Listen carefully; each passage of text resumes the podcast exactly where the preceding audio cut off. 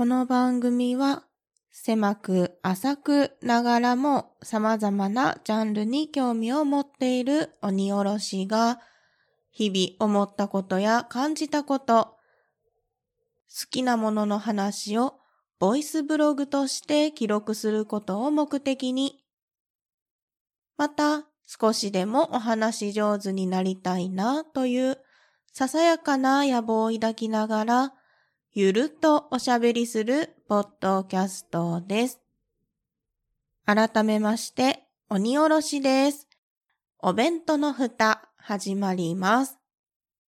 皆様、いかがお過ごしでしょうか？そして本日お誕生日の方、おめでとうございます。新しい一年になりますように願っております。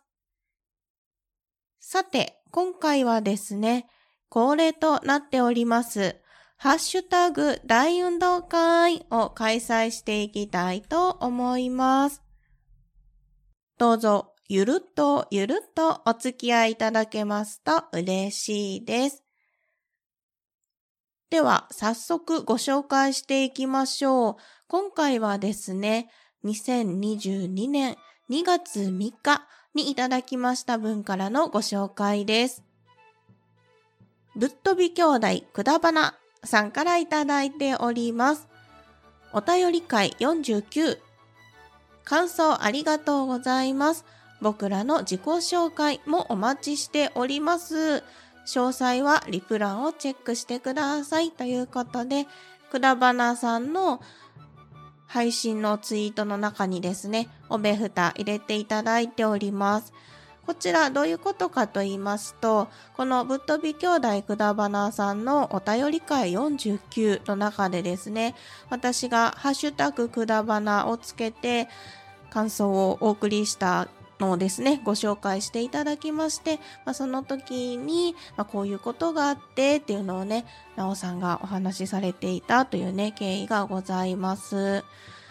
詳しくは、ぶっ飛び兄弟くだばなさんのお便り会49を聞いていただけたらなと思います。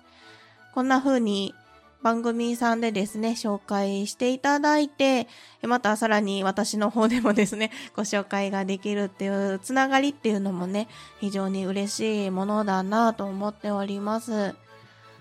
いろんなことがね、ある世の中ですけれども、こういったご縁も大切にしながら生活していけたらなと思っております。はい、ぶっ飛び兄弟くだばなさんありがとうございます。続きまして、ゆうすけさんからいただきました。おべふた、今回のハッシュタグ大運動会、北京五輪の開幕とバッチリだと思って聞いてました。ハッシュタグオリンピックといただいております。ありがとうございます。このメッセージいただいたのが2月4日だったんですけれども、今年の冬季オリンピックですね、冬のオリンピック北京五輪の時の開幕式ですね。その時のタイミングとちょうど合っておりまして、偶然なんですけれども、バッチリだと思ってね、聞いていただきました。残念ながら私はその開会式を見るのは逃してしまったんですけれども、もしかしてどこかで見られたりするのかな ?YouTube で公式とかで上がってたら見てみたいななんというふうにも思っております。録音日現在では冬季パラリンピックがね、まだまだ開催されているということで、ご覧になっている方も多いのではないかなと思います。なぜこんな言い方になっているかというと、我が家にはテレビがないもので、リアルタイムで見るっていうことがね、なかなか難しくって、どこかでね、配信があるのであれば、そちらで見るっていうことしかね、できないんですけれども、スポーツの祭典ですよね。世界の人々がそういう形でつながれているっていうのもね、また素晴らしいことだなと思います。うん、私はあまり時事的なことに触れるっていうことは、ほとんどこのお弁当の蓋ではしていないんですけれども、最近のね、情勢を見ると、やはり心苦しいなって思うこともね、たくさんあるんですけれども、甘い考え方といいますか、そういう感じにはなってしまうかもしれないんですが、一日も早くですね、みんなが心を休まって安心して暮らせるようなね、世の中になっていってほしいなっていうのをね、切に願うばかりでございます。はい。ゆうすけさん、メッセージありがとうございました。続きまして、黒柳りんごさんからいただきました。通勤のお供にですね、たくさんポッドキャスト聞かれている中に、おべふた、ハッシュタグ、大運動会入れていただいております。通勤のお供の後に車のマークがついているので、運転されていたのでしょうか。お供にですね、聞いていただきましてありがとうございます。続きまして、アポロさんからいただきました。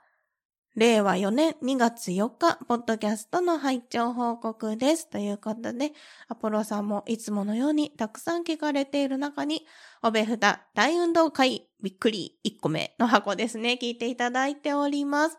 いつもありがとうございます。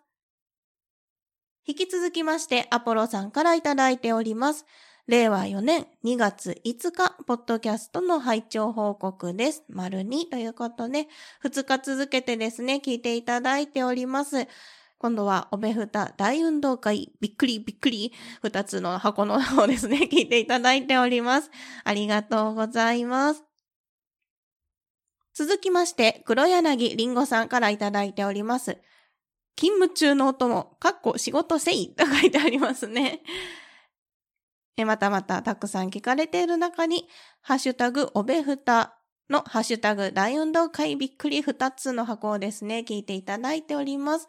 丁寧だなぁといただいておりますが、えリンゴさんもですね、キュリオシティの中でハッシュタグのご紹介をされているんですけれども、それを聞いていたらね、送られてきたメッセージでもですね、その、さらに配信されている人であれば、その配信されている番組さんなんかもね、ものすごく丁寧にご紹介されているので、あそういうところは私も見習わないといけないなと思っております。いいですね。勤務中に、まあ、仕事生とは書かれていますが、勤務中にポッドキャスト聞けるっていうのはね、羨ましいですね。私はどうしても聞くことができない内容のお仕事ですので、お仕事中にね、聞けるっていう環境もまた羨ましいなと思ったりもいたします。はい、りんごさんありがとうございます。続きまして、ぬぬさんからいただきました。2022年2月6日に聞いたポッドキャストということで、ぬぬさんもですね、いつもたくさん聞かれている中におべふた入れていただいております。112箱目ですね、聞いていただきましてありがとうございます。続きまして、Q さんさんからいただきました。これはですね、スレッドになっておりますので、元のツイートがあるんですが、朝日新聞さんのポッドキャストの最新回を聞かれてのコメントになっておりまして、ポッドキャスト番組同士の紹介、日本でも行われてますよ。例えば、〇〇レポ、月刊〇〇レポートですね。とか、ミカラジオさんとか、おべふた、お弁当のふたですね。とか、パーソナリティさん同士が仲いいみたいで、それでお互いの番組を紹介しているようです。ということでいただいております。すみません。今、録音時点でどういうお話があったのかなーっていうのがね、確認できていないんですけれども、交流がね、あるところがお互いの番組を紹介しているよということをね、ご紹介されてますね。今そのまま、そのままなぞっただけでしたね。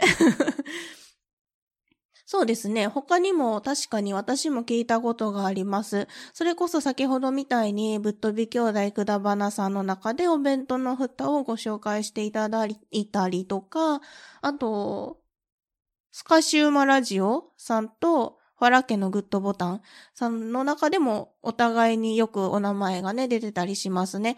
ゲスト出演をお互いされていたりっていうそういうね、交流があったっていうこともありますし、うん。そういったね、ご関係とかご紹介されているっていうのはね、聞く機会私もあったなと思いました。こんな風にですね、聞かれたポッドキャストの中で、交流ありますよというのでね、お弁当の蓋もあげていただきましてありがとうございます。続きまして、ぬぬさんからいただきました。またまたたくさん聞かれている中におべふた入れていただいております。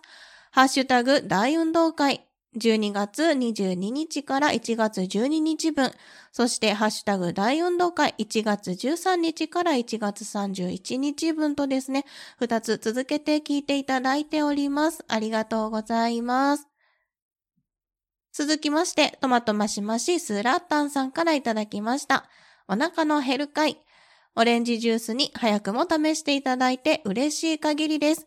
後編も楽しみにしていますね。ということで、113箱目、ふたなが選ぶ推し野菜と好きな食べ方のリンクも載せてメッセージいただいております。そうなんですよ。113箱目は企画をしておりまして、お便り募集でですね、好きな野菜とその食べ方について募集をしておりました。その中でですね、トマトマシマシさんにはですね、さつまいものオレンジジュースにをご紹介していただきまして、早速ですね、試してみたんですよ。これね、美味しかった。さつまいもの優しい甘さと、あと、ほこほこした感じと、そしてオレンジジュースの甘酸っぱさですよね。で、お料理自体も美味しかったし、っていうお話を113箱目でしておりますので、ぜひこちらも合わせて聞いていただけますと嬉しいです。はい。トマトマシマシさんお便りありがとうございました。続きまして、アポロさんからいただきました。令和4年2月20日、ポッドキャストの拝聴報告です。丸1。ということで、聞かれましたツイートの中にですね、おべふた113箱目、先ほどのふたなが選ぶ推し野菜と好きな食べ方の箱ですね、聞いていただいております。いつもありがとうございます。続きまして、ワクワクラジオ、ワクラジさんからいただいております。中の人は森口さんですね。お便り募集逃しておりました。ごめんなさい。いえいえいえ。野菜、マーヤさん家にお邪魔した時にいただいて、馬となってからビーツにハマってました。余計な味をつけずに茹でて、塩をほんの少しつけて食べるのがいいんです。ということでですね、113箱目のリンクとともに、森宮さんのお好きな野菜、ハマった野菜についてメッセージをいただいております。そう、このメッセージをいただいて、ビーツってあの赤紫色の株なのかしら？お芋さんっぽい。あれ？ちょっと待って。赤紫色なのは合ってると思うけど、どうでしたっけ？今調べます。我が家はテレビがない代わりにモニターをですね、食卓のテーブルの上に2つ設置しておりまして、画面を2つ開くことができるという、夫さんの用意してくれたハイテクシステムになっております。はい、調べますね。かごめさんのサイトが出てきたので、こちらを参考にしたいと思います。ビートや渦巻き大根とも呼ばれるほうれん草と同じ仲間の野菜。甘みがあり、ウクライナ料理のボルシチをはじめ、イタリア料理にも使用されています。とのことです。そうそう、ボルシチね。ボルシチなイメージはありました。うん、やっぱり赤紫色。えー、こんな形、こんな形って言って、なんて言ったらいいかな。やっぱりね、見た目はね、里、里芋ではないな。じゃがいもみたいな感じなんですけど、ほうれん草と同じ仲間なんや。ほうれん草は何かですか？この前から野菜の種族？分類？がすごくこういうのを見ていると気になりますね。ビーツは、すごい今調べながらレシピとかも出てきてるんですけど、ポタージュすごい色鮮やかですよ。やっぱりこの赤紫を活かすっていうのはあるんですね。で、肝心の分類はどちらを見ればわかりますか？比喩化だそうです。ほうれん草も比喩化っていうことですよね。比喩、比喩。うん、初めて聞きました。ちょっとこれ以上は沼にはまりそうなので、一旦調べるのはここでやめにしておきます。おすすめの食べ方は、余計な味をつけずに茹でて塩をほんの少しつけて食べるのがいいんですって。いいですね。シンプルに美味しそう。このね、メッセージいただいてから探しておるんですが、私が住んでいる近所のスーパーにはね、ビーツ売ってないんですよ。ちょっとビーツを求めて探すたびにしばらく出ることになりそうです。はい。森口さん、ワクワクラジオさん、ありがとうございます。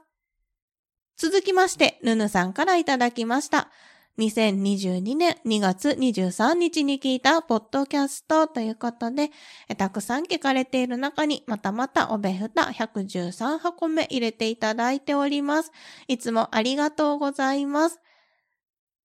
続きまして、アポロさんからいただきました。令和4年2月24日、ポッドキャストの拝聴報告です。丸2の中にですね、おべふた114箱目入れていただいております。本当にいつもありがとうございます。続きまして、またまたぬぬさんからいただいております。2022年2月25日に聞いたポッドキャストということで、たくさん聞かれている中におべふた114箱目入れていただいております。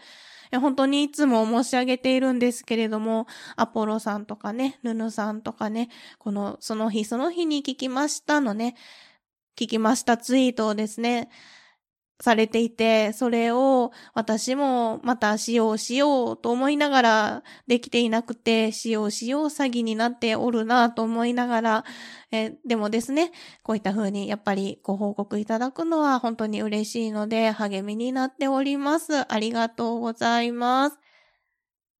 続きまして、トマトマシマシスーラータンさんからいただいております。お野菜会後編。味噌汁にオクラ、やったことないな。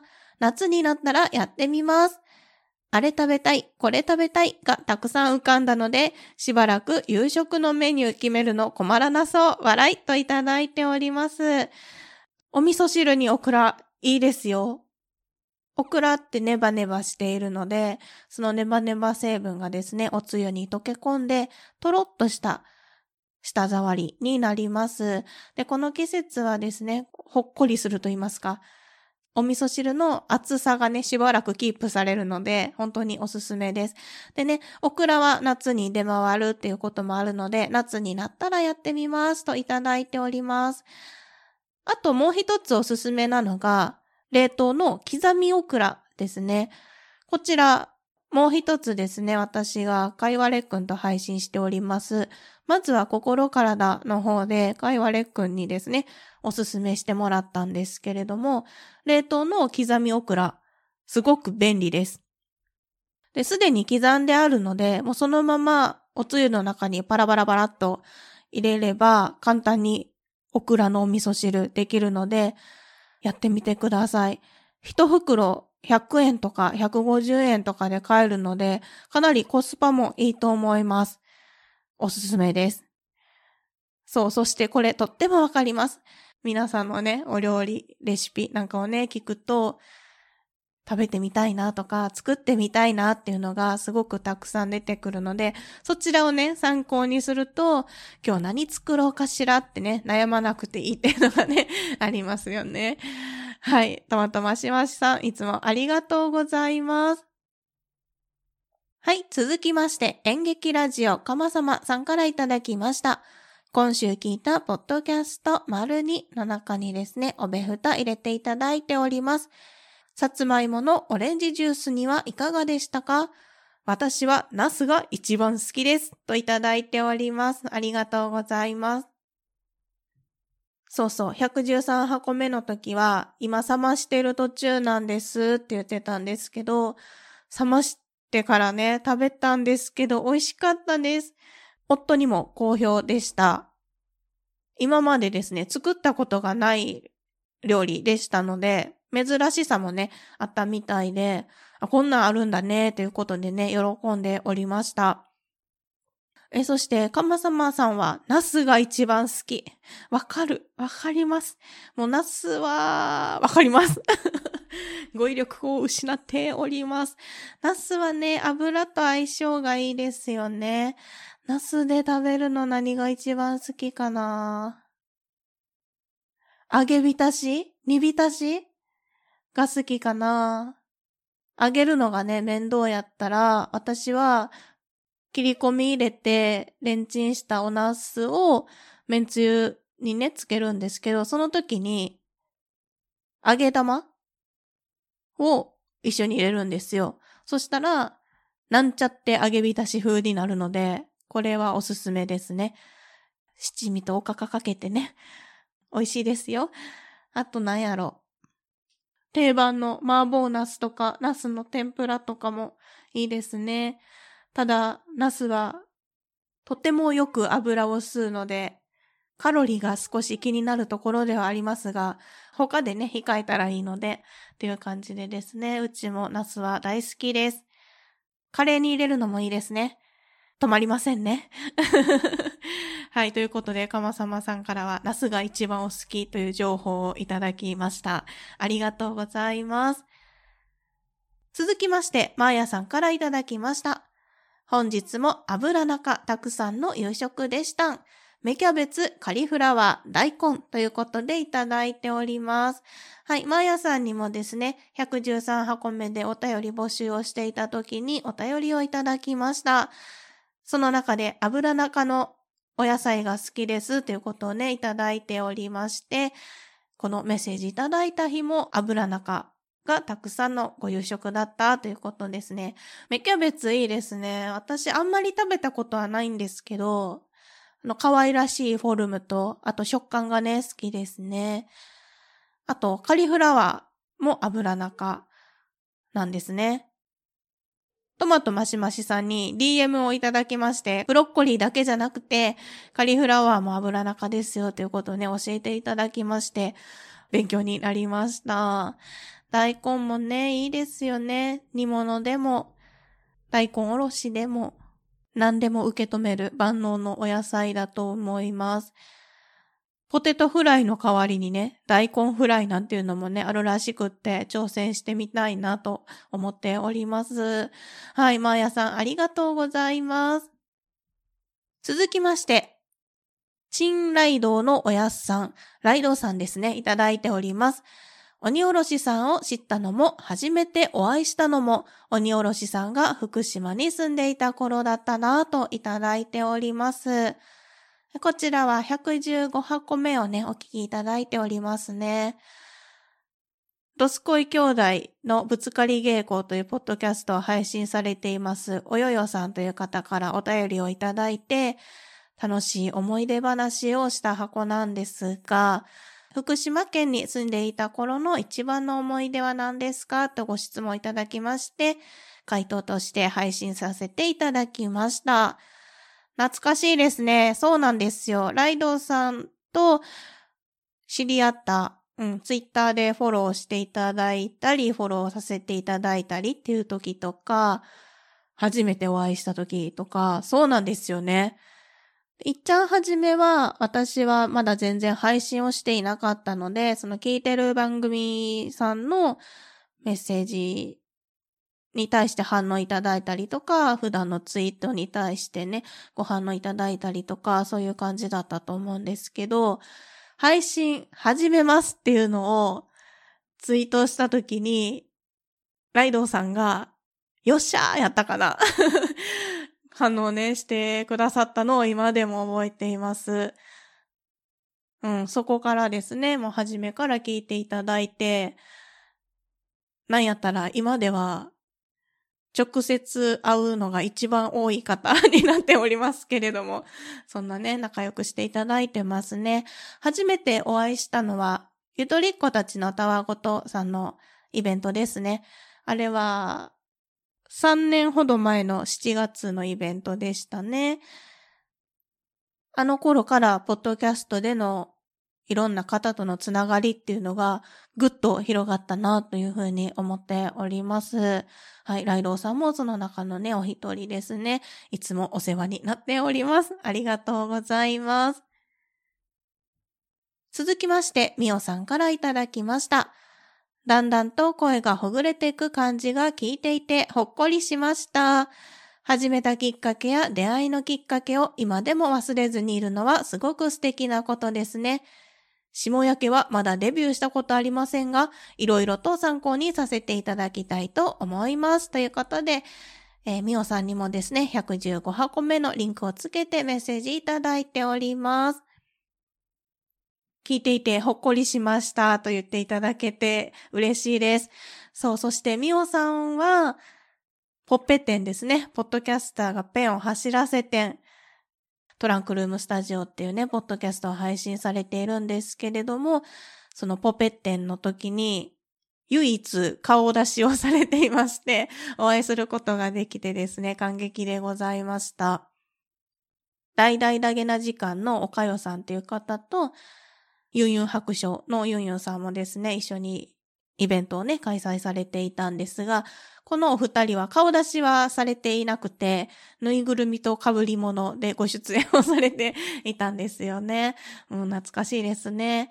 そのポペ店に行った後に、私もポッドキャストを始めようっていうことがありましたので、もうこれは絶対忘れないですね。うん。いろんなきっかけがあったなっていうことをね、強く覚えております。下焼けのお話ですが、まだデビューしたことがない。非常に羨ましいです。感覚としてはとっても痛かゆいと言いますかね。あと、晴れるとかね、ありますので、このままですね、下焼けになられることがないことを願っております。はい、みおさんありがとうございます。続きまして、コンビニエンスなチキンたちさん、みやさんですね、いただいております。鬼おろしさん、愛情深い配信ありがとうございます。名前を出してくれて、未だに使ってくれてありがとうございます。といただいております。みやさん、こちらこそありがとうございます。え、うしーさんと共にですね、鬼おろしの名前を付けていただいた名付け親の方でございますね。本当にあの時、お便りを送ってよかったなって思っております。名前をね、つけていただいて、今でもこんな風に活動ができていることって、ありがたいことだし、繰り返しになりますが、本当に嬉しいなと思っております。なかなか、こんちきの大喜利にね、送ったり、メッセージをね、送ることが少なくなってしまったんですけれども、ずっと聞いております。はい、これからも追いかけたいと思います。そしてまたですね、いつかこの状況が落ち着いて、おのぼりさんパレードが開催される時がございましたら、もう駆けつけたいと思っております。いつかお会いしたいですね。皆さんこちらこそありがとうございます。続きまして、アポロさんからいただきました。令和4年3月2日、ポッドキャストの拝聴報告です。丸2ということで、いつものたくさん聞かれている中に、おべふた115箱目、現時点で最新の箱ですね、聞いていただいております。いつも配信しましたらすぐに聞いていただきましてありがとうございます。励みになっております。といったところで今録音時点でですね、最新のメッセージに追いつきましたので、今回のハッシュタグ大運動会はここまでとさせていただきたいと思います。いつもたくさんのメッセージ本当にありがとうございます。またですね、聞いていただいてます皆様のおかげで、ゆるっとゆるっとではありますが、私自身も配信を楽しむことができております。ありがとうございます。今後ともゆるっとゆるっとお付き合いいただけますと幸いです。それでは今回も最後までお聴きいただきましてありがとうございました。